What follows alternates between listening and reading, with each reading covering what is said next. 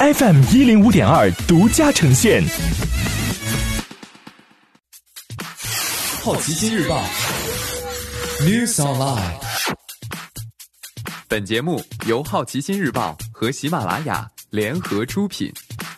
今天涉及到的关键词有：当当网、养猪企业、原油宝、失业率、拼多多、波音。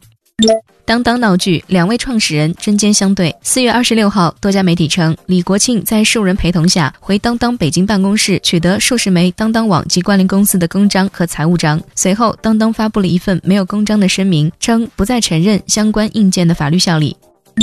两大养猪企业一季度盈利六十亿元，比去年多七十亿元。上周末，中国最大的两家养猪企业分别发布财报，其中温氏股份一季度收入一百七十四点四亿元，比去年同期增长百分之二十五，但它的净利润达到十九亿元，去年同期亏损四十六亿元。牧原股份一季度收入八十点七亿元，比去年同期高百分之一百六十五，净利润四十一亿元，去年同期亏损五十四亿元。中国银行暂时不追缴原油宝客户盗窃银行的钱，也不纳入征信。此前，根据财新获得的消息，原油宝亏损超过九十亿元，六万客户四十二亿元保证金全部损失。今天你不能错过的其他新闻有：一季度全国规模以上工业企业利润下降百分之三十六点七，降幅较二月累计数收窄一点六个百分点。